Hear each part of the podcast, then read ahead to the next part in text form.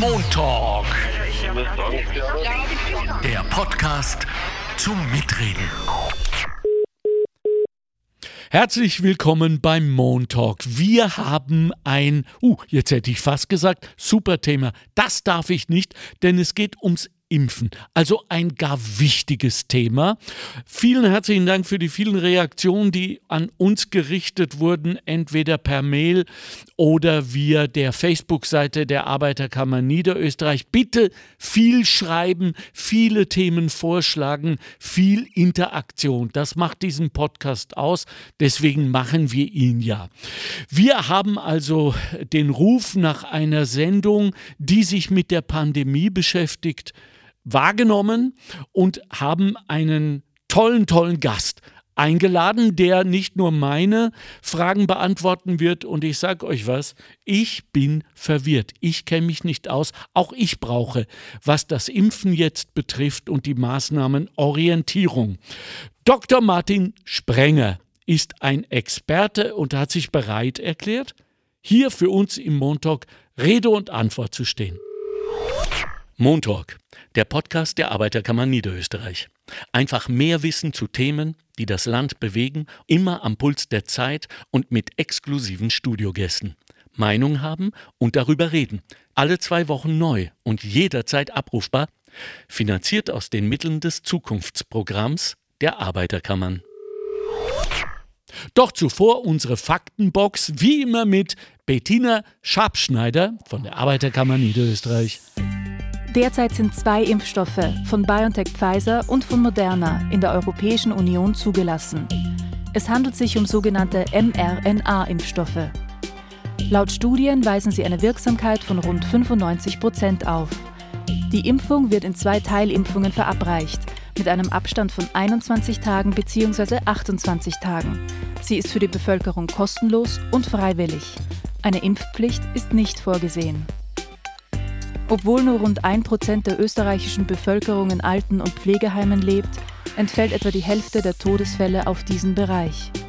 Daher gelten Beschäftigte sowie Bewohnerinnen und Bewohner als besonders gefährdet und werden zuerst geimpft.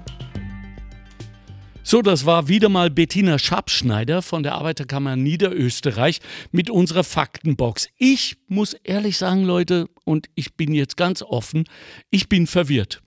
Und äh, das ist ein guter Zeitpunkt, verwirrt zu sein, denn wir haben jemanden, der uns hoffentlich äh, wahrscheinlich mit Sicherheit entwirren kann oder zumindest helfen kann, äh, Orientierung zu finden in, in diesen tosenden Wogen des Corona- Ozeans, von dem viele sich schon langsam, aber sicher überfordert fühlen. Ich begrüße Dr. Med Martin Sprenger bei uns. Herzlich willkommen im Montag. Ja, danke für die Einladung. Ja, ja. danke, dass Sie Zeit gefunden haben, Herr Dr. Sprenger, für uns, äh, um, um da wirklich auch ein wenig Aufklärung zu bieten. Äh, können Sie das nachvollziehen, dass viele von uns orientierungslos geworden sind, weil TMI, too much information? Ja, ja, absolut. Also diese Informationsüberflutung ist ja nicht nur für die Bevölkerung äh, fast schon eine Überforderung, sondern durchaus auch für die Wissenschaft, auch bei uns. Hm äh, wir haben einen Informationstsunami, ja, den wir bewältigen ja, müssen. Ja. Richtig. Und äh, dann gibt es unterschiedliche Meinungen. Dann gibt es die Aluhüte, die dazwischen auch noch funken und uns erzählen, äh, dass wir unfruchtbar werden, wenn 5G kommt und lauter so ein Zeug. Äh, wir müssen uns damit aber nicht beschäftigen. Gell? Das ist wertvolle Zeit, die werden wir damit nicht vertun. Einverstanden? Alles klar, also Okay. Dann wären wir recht, ja. Gut, jetzt haben wir in der Faktenbox schon gehört von diesen äh, unterschiedlichen Impfstoffen, Herr Dr. Sprenger.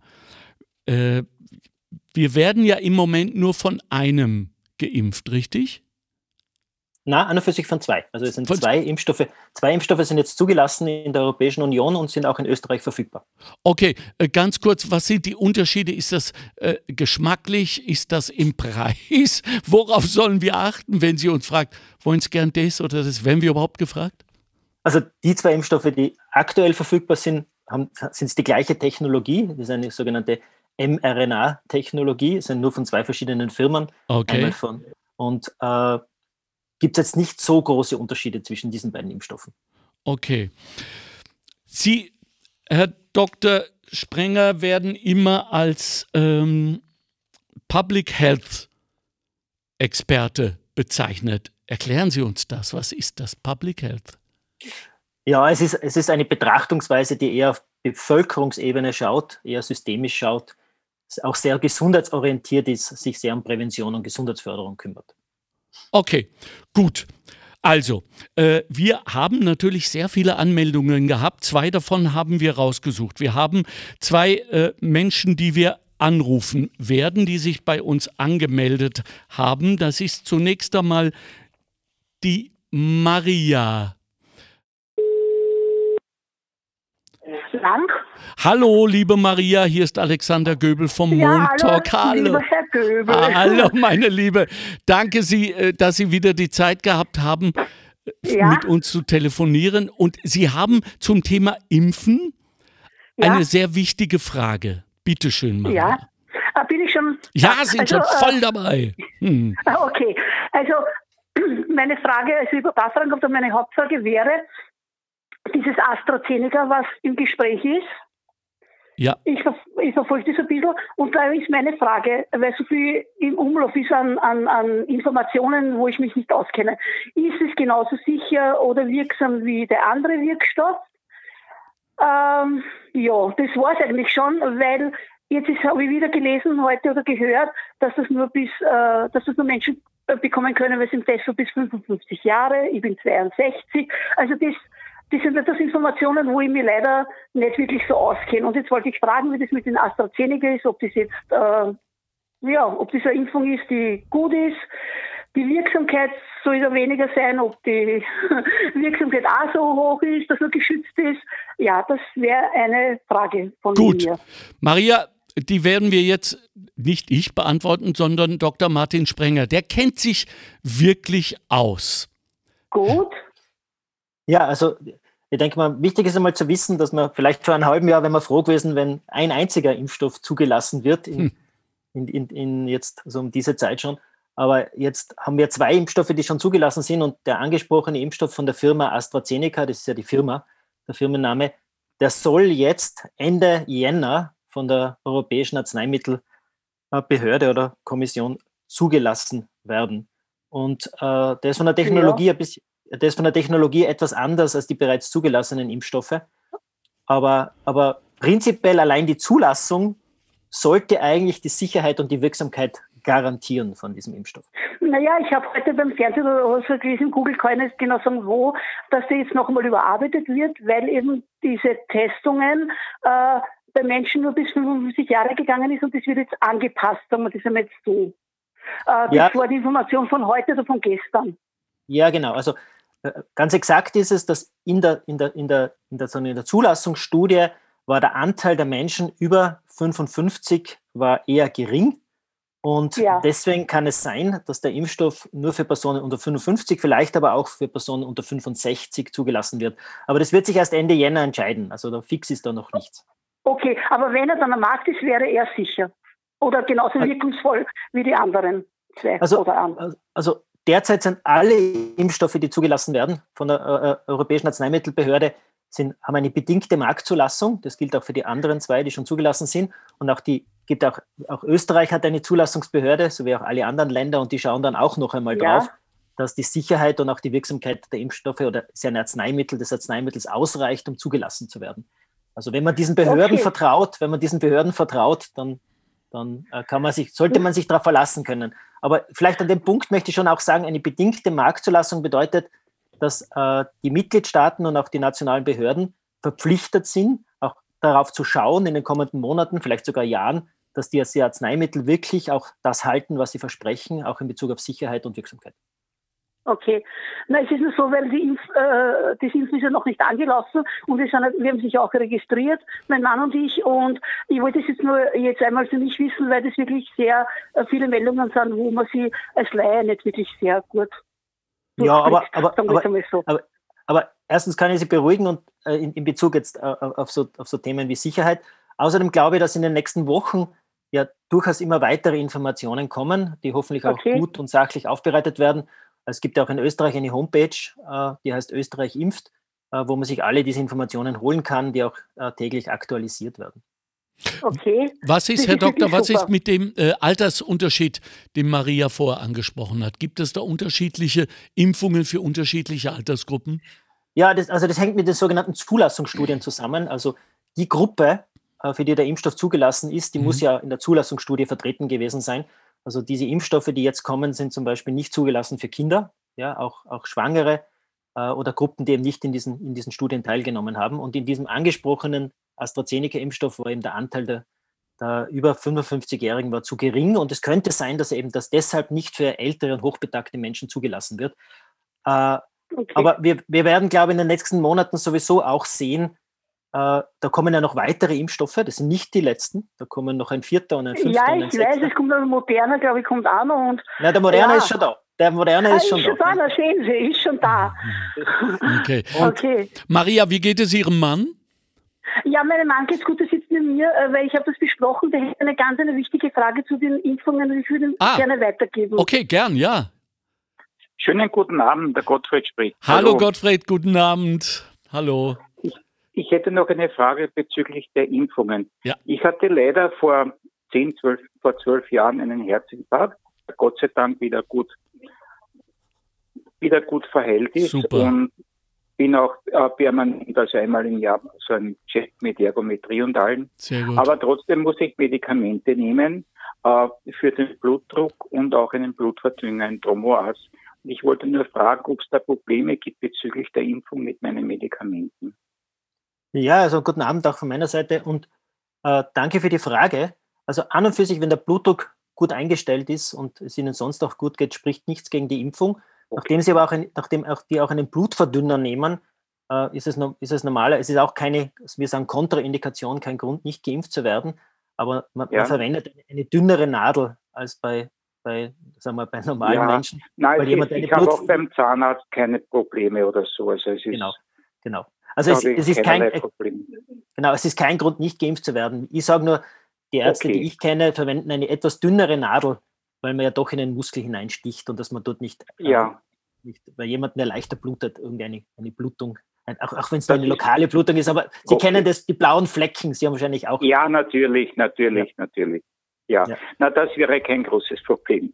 Dann sage ich vielen Dank für Ihre Information. Das hat mir sehr weitergeholfen und ich bin jetzt auch beruhigt bezüglich der Impfung. Und wir sagen vielen herzlichen Dank, Gottfried, und an Ihre Gattin äh, Maria, dass Sie äh, sich bei uns wieder mal, muss ich sagen, Sie treuen Seelen, Sie gemeldet haben mit, äh, wie ich meine, Herr Doktor, wichtigen Fragen, oder?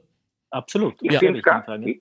vielen Dank. Ich finde es auch ganz prima von Ihnen, Herr Göbel, Hm. dass Sie sich immer zur Verfügung stellen. Es sind doch Themen, die uns belasten, be bewegen, begleiten in der momentanen Zeit. Und es ist auf alle Fälle eine tolle Sache, wenn man so Informationssendung macht. Danke. Möchte man sich auch bei Ihnen herzlich bedanken. Ich gebe das an, an mein wunderbares Redaktionsteam gleich weiter. Sie wissen, wir alle arbeiten nicht allein. Das geht heute gar nicht mehr. Aber Nein, danke. das geht nicht mehr. Dankeschön geht äh, nicht mehr. über die äh, prima Worte. Habt noch einen schönen Abend, ihr beiden, gell? Und viel Gesundheit. Ebenfalls, ebenfalls. Tschüss. Bis bald. Tschüss, wiederhören. Ähm, bevor wir zu Thomas, unserem zweiten kommen, Herr Dr. Sprenger, hätte ich gerne gewusst, wie, jetzt wissen wir was über Herzinfarktpatienten und so. Gibt es noch andere Risiken, die wir äh, kommunizieren sollten, worauf Menschen tunlichst achten sollen, bevor sie impfen gehen? Also da gibt es sozusagen allgemeine Empfehlungen. Also wenn man, wenn man, wenn man krank ist, dann sollte man an und für sich nicht impfen lassen. Okay. Es wird auch empfohlen, dass, dass man mit anderen Impfen, Impfungen äh, Abstand hält von mindestens zwei Wochen äh, zu, Okay. dieser, zu, diesen, zu diesen, ich nenne es jetzt einmal flapsig Corona-Impfungen. Äh, und es gibt durchaus auch, auch äh, wie, schon angesprochen, Gruppen, äh, für die die Impfung derzeit nicht empfohlen ist, also Kinder und Jugendliche, Schwangere Mhm. und durchaus auch, auch Personen, die allergisch reagieren auf, auf Teile des Wirkstoffes. Also auch die, aber die Personen wissen das eh meistens. Mhm. Ja, also die, Mhm. die auf, äh, auf, auf, auf so Wirkstoffe äh, allergisch reagieren. Also wenn jemand eine normale Gräserallergie hat, den berühmten Heuschnupfen, dann ist das eigentlich kein Grund, äh, sich nicht impfen zu lassen. Okay, äh, während äh, Stefan, unser Techniker, jetzt den Thomas anruft, äh, schnell noch, wenn es geht, Unterschied Herdenimmunität äh, und, und das, was wir gemacht haben. Also Schweden, Österreich. Wer hat gewonnen? Darf man das überhaupt so sagen? Nein, darf man nicht. Darf man Nein, nicht, darf man weiß, nicht. In, ja. einer, in einer Pandemie darf man das nicht. Nein, das ist, darf man nicht. Ich glaube, jedes Land bemüht sich, möglichst gut äh, durch solche Zeiten zu kommen. Äh, ich glaube, kein, kein Land macht alles richtig, kein Land macht Mhm. alles falsch. Mhm. Äh, und vieles von, von dem, was wir im März, April nicht gewusst haben, man, sind, in manchen Bereichen sind wir schlauer geworden. Manche Dinge wissen wir immer noch nicht. Also Mhm. es ist ein, ein nach wie vor ein, ein Lernen. Aber Sie sind als Arzt zufrieden mit dem, wie, wie wir es machen. Boah, das ist auch so eine schwierige Frage. Ich glaube, Mhm. wir haben viel richtig gemacht, äh, aber man kann natürlich viel optimieren. Der Nachteil von einer Pandemie ist, man kann sich nicht an den Start zurückversetzen Hm. äh, und so wie, wie einen 100-Meter-Lauf oder Hm. andere Dinge noch einmal wiederholen und beim zweiten Mal versuchen, besser zu machen. Äh, also Ja, das, ist, das war jetzt sozusagen, das war's. Äh, Das Jahr 2020 ist so gelaufen, wie es gelaufen ist. Ja. Wir können nur daraus lernen. Also ich ja glaub, eben. Für im Rück- zukünftige. im Rückblick zu lernen aus Dingen, die gut gelaufen Ja. sind, aus Dingen, die nicht so gut gelaufen sind. Ich glaube, das ist ganz wichtig, dass man Ja. diese, diese Lernkurve steil hält. Ja. Ja, Hallo Thomas. ja, Hallo, hier ist der Alexander Göbel vom Montalk. Wie geht es Ihnen, lieber Thomas, heute Abend? Ja, mir geht's eigentlich gut. Gut, naja, man muss schon, es ist keine Selbstverständlichkeit mehr geworden. Vielen herzlichen Dank, Genau. dass Sie sich angemeldet haben über Facebook äh, bei Ja. uns und Sie haben an unseren Experten Dr. Martin Sprenger eine wichtige Frage Corona betreffend, richtig? Ja, es ist nicht nur eine Frage, aber Okay. gehen wie Zahnräder ineinander. Ja, gut. Ähm, und zwar, es geht ja darum, wenn man sich jetzt impfen lässt, äh, was hat die, die Impfung eigentlich für einen Sinn? Das heißt, äh, bin ich nachher immun oder bin ich nicht mehr infektiös gegenüber anderen? Ähm, und was bringt eigentlich die Impfung für einen gesunden Menschen, der, wenn man zum Beispiel jetzt da positiv ist und man wird heimgeschickt für zehn Tage, nimmt keine Medikamente und wird gesund? Äh, warum brauche ich dann im Vorhinein eine Impfung, wo ich dann nicht weiß, warum, wieso, weshalb? ja. Gut, danke für die Frage. Also generell, also generell impft, man impft ja, damit unser Immunsystem auf die Impfung reagiert äh, und eine sogenannte Immunantwort wird dabei erzeugt äh, und äh, wir bilden Antikörper. Also das ist der Sinn der Impfung, dass man, wenn man dann mit dem richtigen Virus in Kontakt kommt, schneller reagiert und eben gar nicht krank wird oder nicht mehr so schwer krank wird. Äh, jetzt können Sie sich sagen, ja, äh, als junger Mensch soll ich mich, soll ich mich sozusagen impfen lassen äh, gegen SARS-CoV-2 oder diesen, diesen neuen Virus. Ich glaube, das ist, das ist eh eine, eine sogenannte informierte Impfentscheidung, die Sie da treffen müssen. Äh, aber die zweite Frage, die, die zweite Frage ist, glaube ich, die entscheidende. Also schützt die Impfung davor, dass ich andere infizieren kann? Und diese Frage ist offen, die ist noch nicht geklärt. Also, weil, also, ob Sie sich impfen lassen zum Selbstschutz oder Sie sich impfen lassen, damit auch andere geschützt sind, das sind zwei verschiedene Fragen. Die, die erste ist eine, eine Entscheidung, die Sie treffen müssen. Und die zweite äh, ist, ist, ist natürlich auch, ein, auch eine wichtige Frage, die aber aktuell noch nicht, nicht zu beantworten ist. Ja. Naja, und das ist halt jetzt das Problem. Jetzt haben wir natürlich einen Impfstoff, der angeblich gut erforscht ist, beziehungsweise sollte gut erforscht sein. Wir wissen aber nicht, ob er jetzt da schützt. Also das heißt, wenn ich mich impfen lasse, übrigens danke, dass Sie gemeint haben, ich war jung, ich bin fast 55, also nicht mehr, der Jüngste. Das ist heute jung. Das ist heute jung, mein lieber Thomas. Ja, aber wie gesagt, ich meine, das ist halt dann genau das, spricht ja das Ganze an. Weil wenn ich jetzt dahergehe und sage, okay, äh, es ist ein Impfstoff, der ist ausgereift, ich weiß, wie der funktioniert, warum der funktioniert, dann ist das alles okay.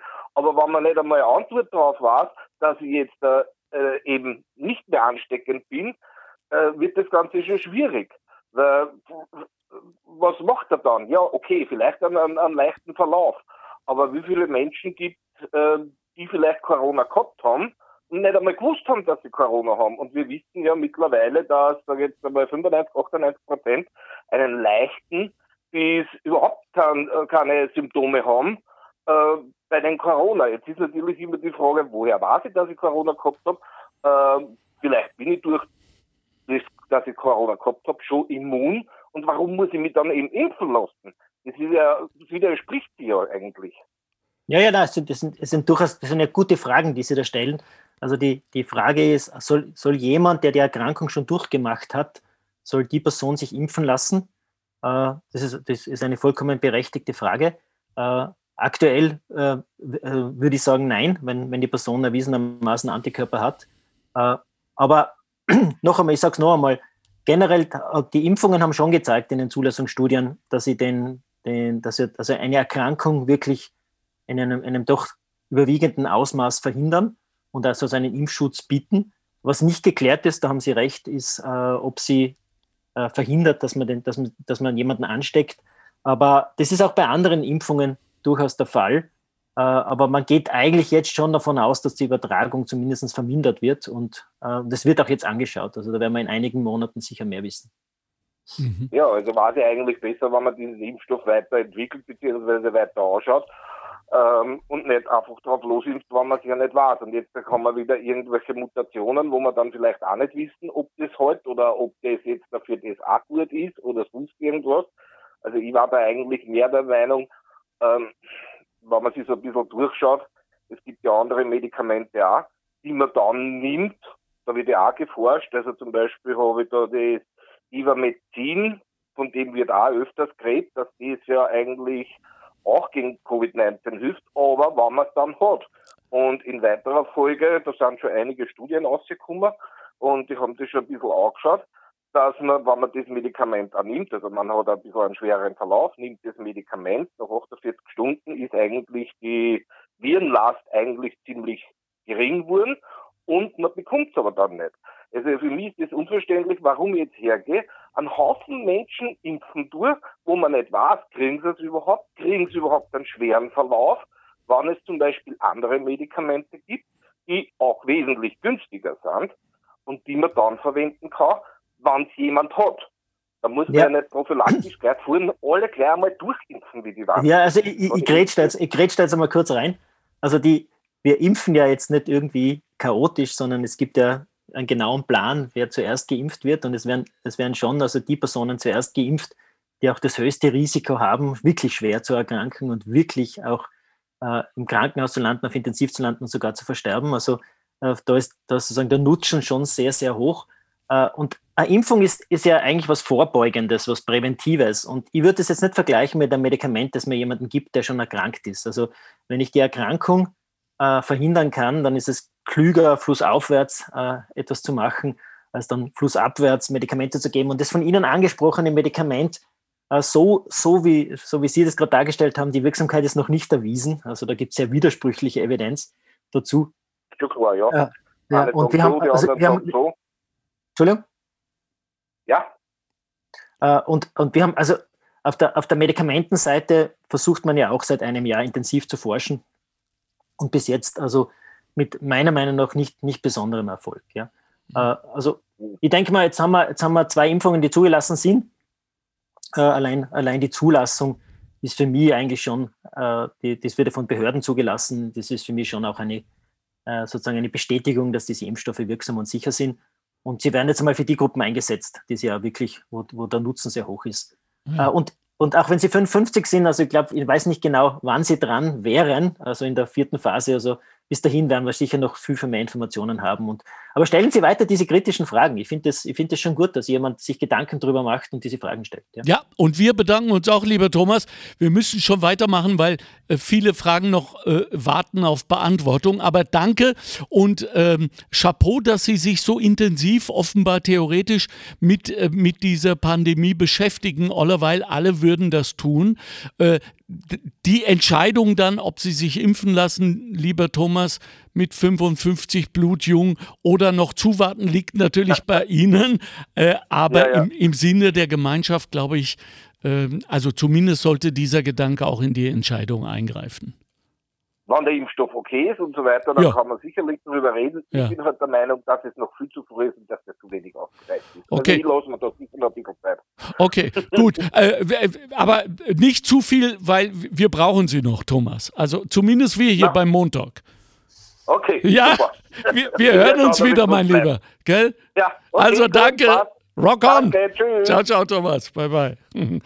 So, ähm, mein lieber Dr. Sprenger, äh, da gab es natürlich noch unglaublich viele Anfragen von äh, Sachen, über die wir alle nachdenken und versuchen wir sie jetzt konzentriert aus dem Weg zu schaffen. Wer sind unsere Ansprechpartner für die Impfungen? Auf Deutsch, kann meine Hausärztin das auch für mich tun? Also ich glaube, dass die, dass die sogenannten Vertrauensärztinnen, das sind in der Regel die Hausärzte und Hausärztinnen, Ja. das sind die Ansprechpartner genau für diese Fragen. Okay. Äh, Und an die sollte man sich auch wenden und mit denen sollte man sich auch beraten. Manche haben wenig Fragen, manche haben viele Fragen und ich glaube, äh, also die, die Hausärzte, aber durchaus auch ihr Team sind genau für diese Fragen da. Okay. Impfen in der Schwangerschaft. Ja, also äh, äh, Schwangere sind an und für sich aktuell äh, noch ausgenommen. Okay. Äh, denen wird aktuell noch nicht empfohlen, äh, sich mit diesen jetzt zugelassenen Impfstoffen impfen zu lassen. Äh, aber ich denke, auch da werden wir in, in ein paar Monaten sicher mehr wissen. Weil sie einfach, und der Grund ist, der Grund, sie waren einfach nicht Teilnehmer und, oder Teilnehmer, also Teilnehmerinnen in Okay. den Zulassungsstudien. Gut.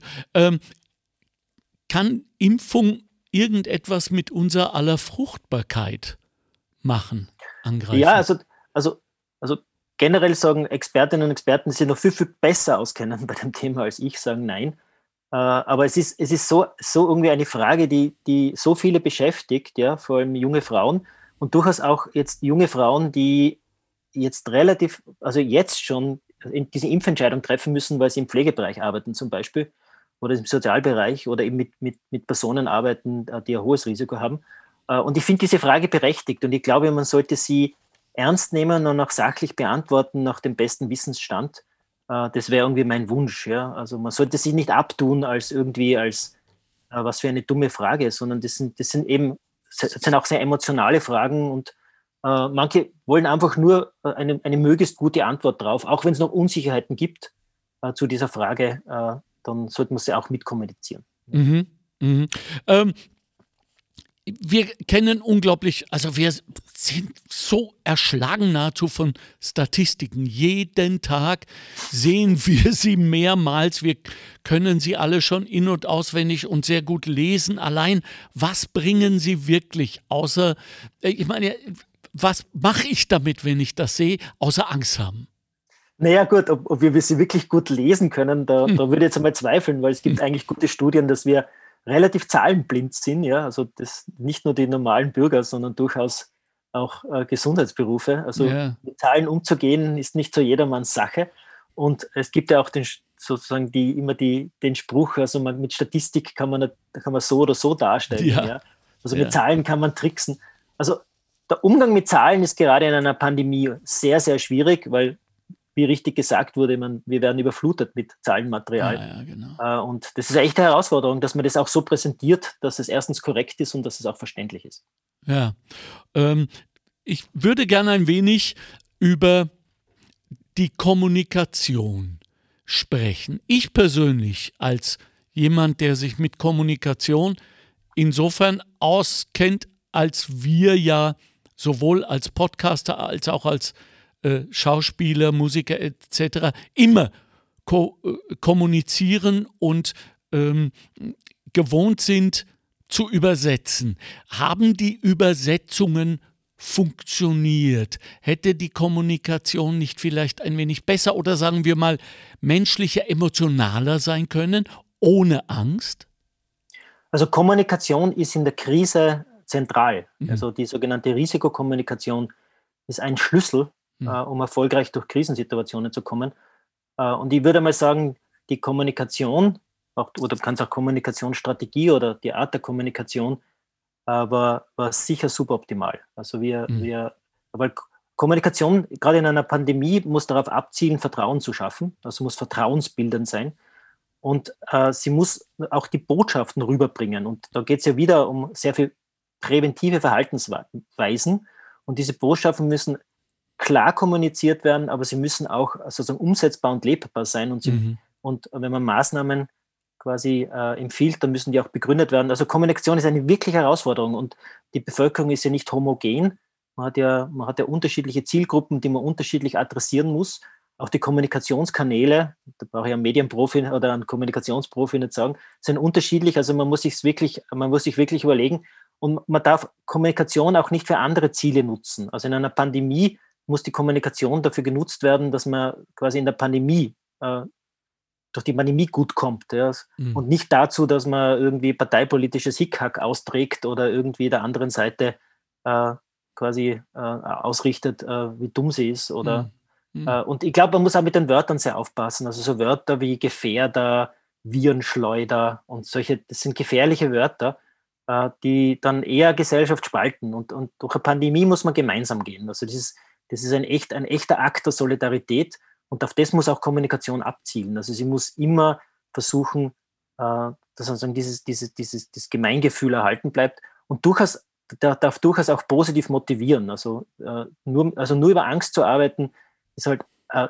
das kann kurz funktionieren, aber auf Dauer ermüdet es. Also eine Kommunikationsstrategie muss natürlich auch ausgerichtet sein, dass man das auch lang durchhält. Ja, gerade mhm. der Pandemie, das war uns klar, das dauert nicht drei Wochen, sondern das dauert länger.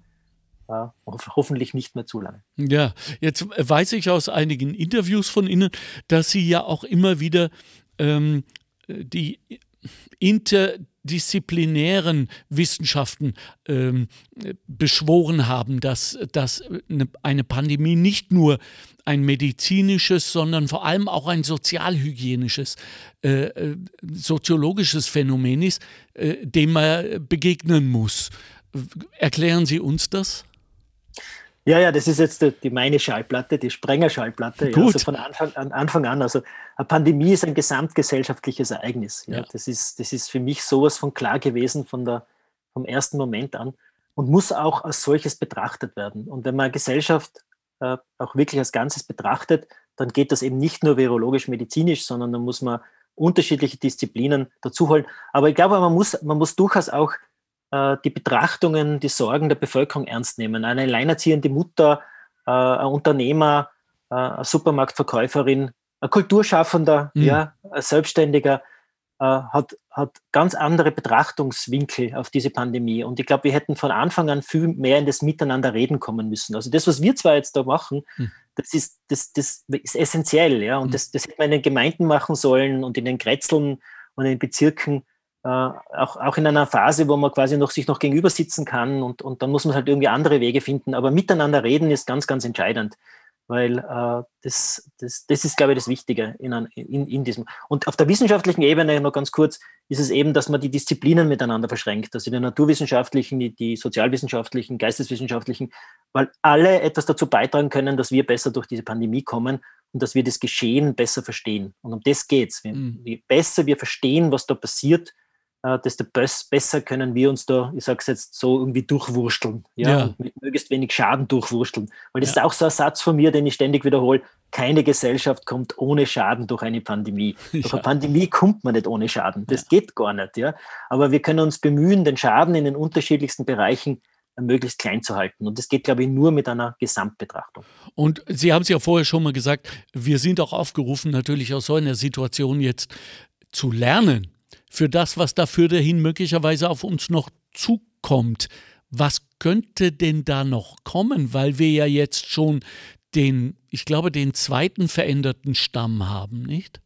Ja gut, aber das, also das sind die sogenannten Virusmutationen. Ich glaube, auf, auf das kann man sich jetzt schon einstellen äh, Viren mutieren, manche ja. mehr, manche weniger. Okay. Äh, ich glaube jetzt nicht, dass, dass uns das jetzt so große Probleme bereitet. Aber, wird. aber nochmal, um es ganz klar, Verzeihung, dass ich unterbreche, aber ich glaube, das ist jetzt wichtig, ganz klar zu sagen, nur weil jetzt aus Großbritannien äh, oder von wo auch immer eine neue Mutation des gleichen Virus gekommen, entstanden ist, heißt das nicht, dass all unsere Maßnahmen ab sofort wirkungslos sind, inklusive der Impfstoffe. Na, natürlich nicht. Ja. Okay. Also speziell bei den Impfstoffen geht man ja davon aus, dass die, also diese Mutationen, die wir bis jetzt kennen, abdecken. Äh, AstraZeneca, der vorher schon angesprochene Impfstoff, die arbeiten schon dran, dass sie den noch besser anpassen an, die, an diese bekannte Mutation. Mhm. Also dieses B117 klingt fast wie ein Geheimagent, aber äh, mhm. ist eben diese neue Mutation. Und äh, aber ich glaube, das ist schon auch eine Leistung der Wissenschaft, ja, dass man, dass man, dass man da jetzt äh, unglaublich viel Know-how generiert hat äh, und, und glaube ich auch sehr gut darauf reagieren kann. Aber es geht ja nicht nur um, das, um diesen Art von Lernprozess. Ich glaube, wir müssen auch als Gesellschaft lernen und wir haben ja noch andere gesellschaftliche Herausforderungen, ja, sei es, sei es, sei es im Pflegebereich, sei es ökologische Herausforderungen. Also da könnte man jetzt eine endlose Liste von Herausforderungen auf, aufzählen, die uns in den kommenden Jahren ja genauso beschäftigen. Äh, und ich glaube, wichtig ist auch, dass man, dass man aus Krisen gestärkt vorgeht. Ich glaube, mhm. wenn, wenn man als Einzelperson eine Krise erlebt hat, dann ist es in der Krisensituation ist es nicht lustig. Ja? Das ist, eine Krise ist nie lustig. Mhm. Ob es jetzt eine gesundheitliche oder soziale Krise ist. Aber ich glaube, die Fähigkeit, das Individuum gestärkt aus einer Krise herauszukommen, ja, also man sagt, man hat es geschafft und ich habe was gelernt und ich weiß jetzt, äh, dass es nicht sowas nicht nochmal passiert oder, oder ich habe Kompetenzen entwickelt in dieser Zeit, ja, das sollte auch einer Gesellschaft gelingen. Das wäre irgendwie ein schönes Bild, das mir gefallen würde. Mhm. Und wir haben ja wohl in den letzten 40 Jahren, äh, glaube sechs oder sieben Virenanfälle gehabt, global. Also, also es waren sicher, sicher viel, viel mehr. Ja. Wirklich? Äh, ja, viel, viel mehr. Äh, wir haben, wir haben, also wir, wir haben sogenannte äh, epidemische, also kleine Ausbrüche. Ebola war ja mhm. schrecklich ja, für, die, für die Region. Es ist nur für Europa ist es halt spurlos vorübergegangen. Ja. Äh, und solche Ausbrüche haben wir immer, immer und immer wieder. Ja. Nur nehmen wir es nur erst dann zur Kenntnis, wenn es halt auch bei uns äh, äh, zuschlägt. Ja. Und die Influenza-Viren zum Beispiel sind so typische Viren, die nehmen keine Rücksicht, ja, die, die, die kommen auch zu uns. Äh, und also so wirkliche Pandemien hatten wir noch nicht so viele. Aber, aber sozusagen Viren gab es schon vor uns und Viren wird es nach, noch nach uns geben. Äh, die begleiten uns einfach und mit denen äh, müssen wir leben lernen. Mhm. Die gibt es in uns, auf uns, um uns. Ja, also die, die Viren sind omnipräsent. Mhm. Äh, aber natürlich, wie man jetzt gerade sieht, die, wir haben irgendwie geglaubt, dass die Zeit der Infektionskrankheiten vorbei ist oder zumindest, dass die gut beherrschbar sind. Und dann kommt, dann kommt dieses neue ja. Virus und zeigt uns, äh, wo der Bartel den Most ja. holt. Aber wir sind doch auch gut, Herr Dr. Sprecher. Wir sind doch auch als Menschheit gut, wenn man sich überlegt, was war das für eine Katastrophe Anfang der 80er des letzten Jahrhunderts, als HIV dahergekommen ist und AIDS die große Gefahr war. Wir haben doch auch gelernt, mit diesem Scheißvirus äh, äh, zu leben. Ja, wobei, wobei der Vergleich, den finde ich sehr, sehr spannend, ja, mhm. weil äh, damals war auch unbekannt, es, es, es, war unbekanntes Gelände, viele Gerüchte. Ja. Äh, und wir, haben, wir waren wirklich erfolgreich. Also die, ja. die sogenannte AIDS-Kampagne, gerade im deutschsprachigen Raum, ja. war eine wirklich erfolgreiche Kampagne. Und wir haben interessanterweise wenig von dieser damaligen Kampagne gelernt, weil vieles von dem, was wir damals richtig gemacht hätt, haben, hätten wir diesmal auch machen müssen, müssen, muss man sagen. Ja? Und, äh, und dann noch was, was man, glaube ich, lernt, äh, der, der HI-Virus ist an und für sich, hat man auch immer geglaubt, dass man den eradizieren kann. Ja, so mhm. Zero, Zero, Zero HIV, ja. Mhm. Und äh, das ist uns immer noch nicht gelungen. Ja? Also wir, wir können es aber gut managen. Also seien wir positiv. Also wir haben, wir haben dann gute Wege gefunden, äh, therapeutische Wege, ich finde auch in der Prävention, im Umgang und in, im Verstehen. Aber, aber wir haben damit leben gelernt. Ja? Und ähnliches wird uns wohl blühen mit SARS-CoV-2. Ja? Und ja, ist einfach so. Aber ich, ich streiche das deshalb so heraus, weil ich finde, wir haben auch jetzt äh, nicht nur Grund, sondern auch Gelegenheit, mal mit uns selbst ein wenig besser umzugehen, uns auf die Schulter zu klopfen, uns sozusagen, und sei es nur virtuell in den Arm zu nehmen und sagen, gut, gut, wir sind gut, wir machen das gut, wir kommen weiter, wir, wir, ja, also im Vergleich äh, ein bisschen gute Gefühle verbreiten, oder? Ja, also, also ich finde das super, ja, also du, du bist das beste Mittel gegen ja. äh, Pandemiemüdigkeit, ja, ja. weil das, das, also, das breitet sich ja wirklich aus und vielleicht braucht es auch diese quasi Anfeuerungen, ja. ja dass man, dass man also ich finde da, also speziell, also im Frühjahr war man sensationell, sagen ja. wir es, wie es ist. Ja? Und ich finde nach wie vor, dass die Bevölkerung für diese lange Zeit, ja. dass uns, in dem, dem uns dieses, diese, also das, das beschäftigt, immer noch wirklich über den überwiegende Teil großartig mitzieht und sehr achtsam miteinander umgeht. Richtig. Und, und natürlich kann man den Scheinwerfer richten auf, auf, auf irgendwelche welche Leute, die das irgendwie ignorieren und, und, und, und so weiter. Aber ich glaube, dass, die, dass die sind die Minderheit. Ich glaube, dass die Mehrheit äh, äh, einfach sich, sich so sozial verhält, wie sie sich auch sonst sozial verhält. Ja? Wir sind soziale Wesen. Äh, wir haben uns auch nicht so stark verändert. Ich glaube sogar, dass wir, dass wir viel achtsamer worden sind. Also mir fällt das halt auf in mein, mein, meinem Bekanntenkreis. Ja? Und, äh, ja. und das wird viel zu wenig hervorgehoben. Auch diese ganzen äh, unglaublich engagierten kleinen Projekte, wo, wo, wo so Initiativen entstanden sind in irgendwelchen Gemeinden, in irgendwelchen Regionen. Das wird viel zu wenig hervorgehoben, wie viel Engagement es da eigentlich gibt. Ja. ja. Also wir sind jetzt an der Schwelle zu einem neuen Normal, was dann Post-Covid einsetzen wird oder auch nicht. Aber es ist doch jetzt eine wunderbare Gelegenheit, darüber nachzudenken, was wir jetzt aus dieser pandemischen Krise mit hinüber retten wollen, wie zum Beispiel, hm, dass wir uns umeinander kümmern und sagen, ich, ich gehe äh, was einkaufen, brauchen Sie was, liebe Frau Nachbarin. Ja, ja, ja wäre wär schön, ja. Also ich denke ja. mal, was, was ganz wichtig ist, glaube ich, schon auch, dass, dass wir verstehen, und das ist jetzt auch wieder so mein, meine Sichtweise, ja. dass eine Pandemie ja nie gleich ist. Ja, also das, das trifft die Bevölkerung nie gleich, okay. sondern, sondern äh, häufiger krank und schwerer krank werden ärmere Menschen, ja, weil die häufiger in prekären Beschäftigungsverhältnissen sind, häufiger prekär wohnen, häufiger chronisch krank sind, häufiger andere Risikofaktoren haben. Das ist so, ja. Also, und zwar in ganz Europa ist das Erkrankungs- und Sterbegeschehen ungleich, ja. Und auch die, auch die Nebenwirkungen der Maßnahmen treffen die Bevölkerung nicht gleich. Ja. Den mhm. Jobverlust, äh, die Delogierungsgefahr, mhm. die Armutsbedrohung ist nicht gleich. Und das wäre schon ein Wunsch ja, von mir, dass, dass wir als Gesellschaft solidarisch bleiben, weil auch, auch da müssen wir solidarisch bleiben. Also nicht nur, dass, man, dass die junge Generation jetzt solidarisch ist mit der älteren Generation, die ja deutlich stärker bedroht ist ja, von diesem Virus, sondern dass wir auch solidarisch sind, bleiben als Gesellschaft und auch ein Sozialstaat bleiben. Äh, und äh, den müssen wir uns aber auch leisten können. Ja? Also das hm. ist, das, man merkt schon, also da, wir haben gerade viele Bälle in der Luft, ja, und wir können nur hoffen, dass uns, dass uns nicht zu viele runterfallen. Ja. Ja. Ein weiteres, also ein, ja? ja, bitte. Ein weiteres Thema, mein Lieber, war, äh, du hast es vorher kurz angesprochen, ähm, die Ökologie. Ja, ähm, ich habe den Eindruck, wenn ich jetzt allein durch die Landschaft mit meinem Hund gehe und es unendlich liebe, keine Flieger am Himmel zu sehen, wenig Autos, eine Zeit lang überhaupt keine auf der Straße, hatte ich den Eindruck, dass die Natur uns möglicherweise sogar mit dieser Pandemie etwas sagen wollte. Und nicht umsonst gibt es ja Stimmen, die sagen, dass dieser Übersprung des Virus vom animalischen aufs menschliche auch ursprünglich seine Gründe in unserer Expansionswut hat, dass wir den Lebensraum der Natur und, und vieler Tiere mehr und mehr einengen.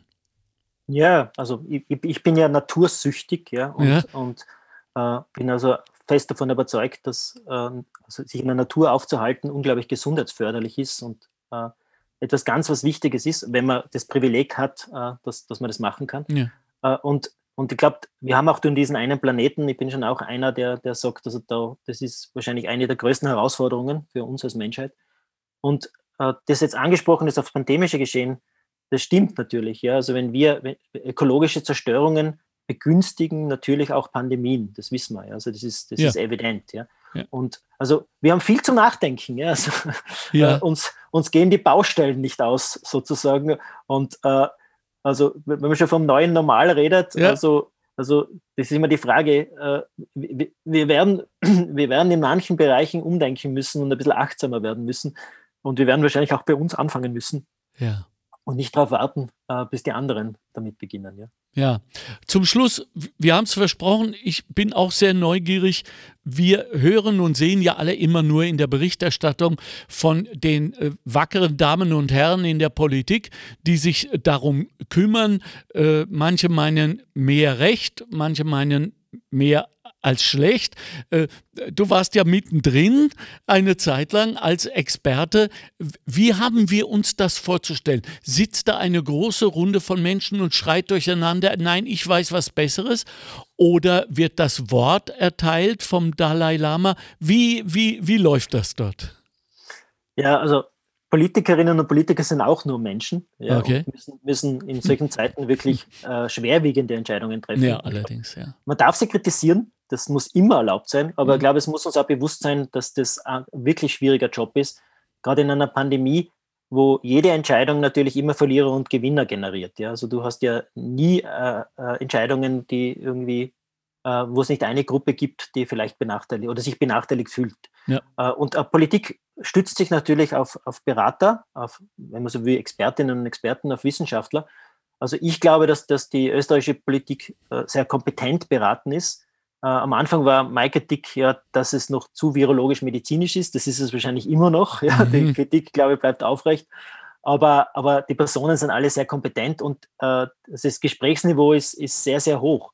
Nur äh, muss man sich auch, es ist, wird natürlich nicht erleichtert, dass man sich nicht mehr sozusagen face-to-face -face gegenüber sitzt, weil wir sind ja auch in damals relativ rasch in diese Zoom-Meetings gegangen und man kann sich jetzt vorstellen, äh, wenn wir jetzt da statt, wir sehen jetzt gerade fünf, fünf so Bildschirmchen mhm. auf unserem Zoom und äh, wenn, da, wenn, man dann 30 sieht und einer davon ist der Kanzler und einer davon ist der Gesundheitsminister und dann lauter sehr kompetente Leute, äh, dann probiere mal aufzuzeigen und sagen, und der, und der, Sprenger, der Sprenger sagt, passt auf die gesundheitliche und soziale Ungleichheit auf. Ja? ja. Äh, und äh, es erschwert es natürlich. Und, aber prinzipiell würde ich jetzt einmal sagen, alle, alle bemühen sich, alle versuchen das Beste äh, und das, äh, glaube ich, das, das muss man auch honorieren. Ja? Aber ich sage es noch einmal, äh, in einer, in einer offenen Gesellschaft in, muss, muss man auch debattieren, man muss auch streiten können, man darf auch kritisieren, man darf auf anderer Meinung sein.